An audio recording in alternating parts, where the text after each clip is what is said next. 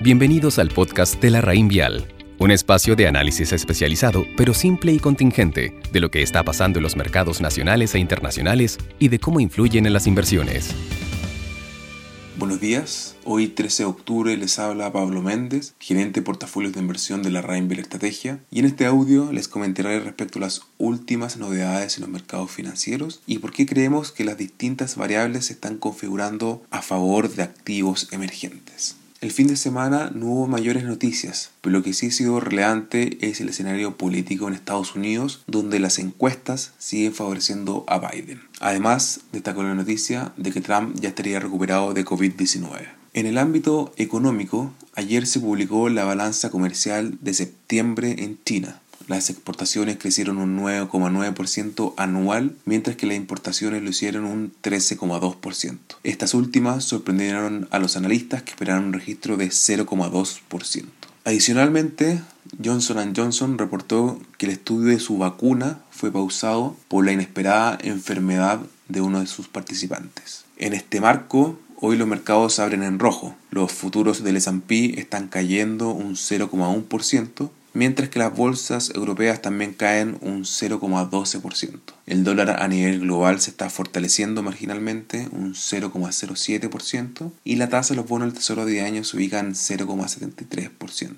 Respecto a los commodities, el WTI, el petróleo, está en 39,95 dólares por barril, subiendo un 1,4%, y el cobre está en 3,05 dólares la libra, cayendo un 0,42%. Respecto a los datos macroeconómicos relevantes, en Estados Unidos hoy conoceremos la inflación de septiembre. Adicionalmente, destaca la publicación de resultados corporativos de importantes bancos de dicho país. La semana pasada, ya como segundo tema, y al igual como fue el desempeño de ayer en las bolsas, eh, observamos más bien alza en, en los mercados. De hecho, el alza de la semana pasada fue la mayor desde junio. Los desarrollados subieron un 3,6%, pero la mayor sorpresa provino de los emergentes que lo hicieron un 3,9%. Como les he venido comentando en audios anteriores, nuestra lectura de los últimos acontecimientos es que hay una serie de variables económicas y financieras que se están configurando a favor de las acciones en el mundo emergente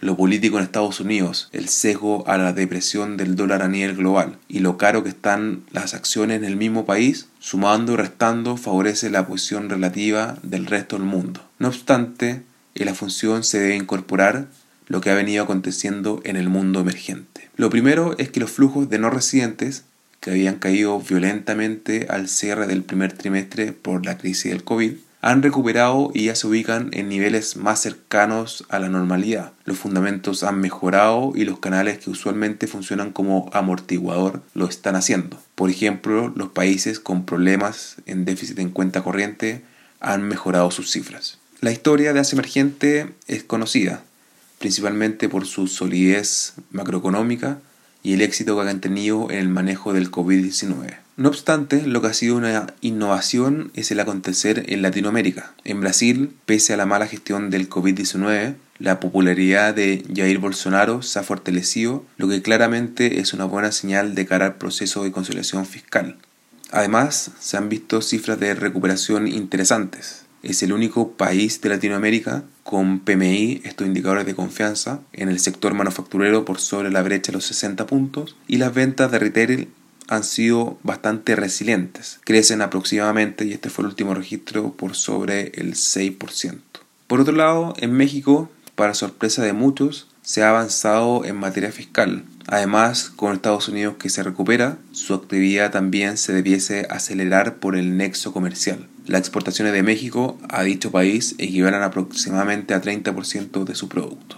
Como podrán haber constatado, los brotes verdes y valorizaciones atractivas siguen sugiriendo buenas perspectivas en materia de inversión. Es cierto que la volatilidad sigue siendo un foco de preocupación, particularmente en Latinoamérica, pero no debemos olvidar que la compensación del riesgo se percibe en el largo plazo. Que tengan una buena jornada.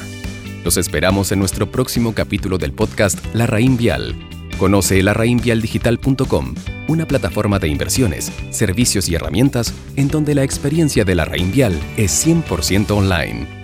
Infórmese de las características esenciales de la inversión en estos fondos mutuos, las que se encuentran contenidas en sus reglamentos internos. La rentabilidad o ganancia obtenida en el pasado por estos fondos no garantiza que ésta se repita en el futuro. Los valores de las cuotas de los fondos mutuos son variables. La rentabilidad es fluctuante, por lo que nada garantiza que las rentabilidades pasadas se mantengan en el futuro.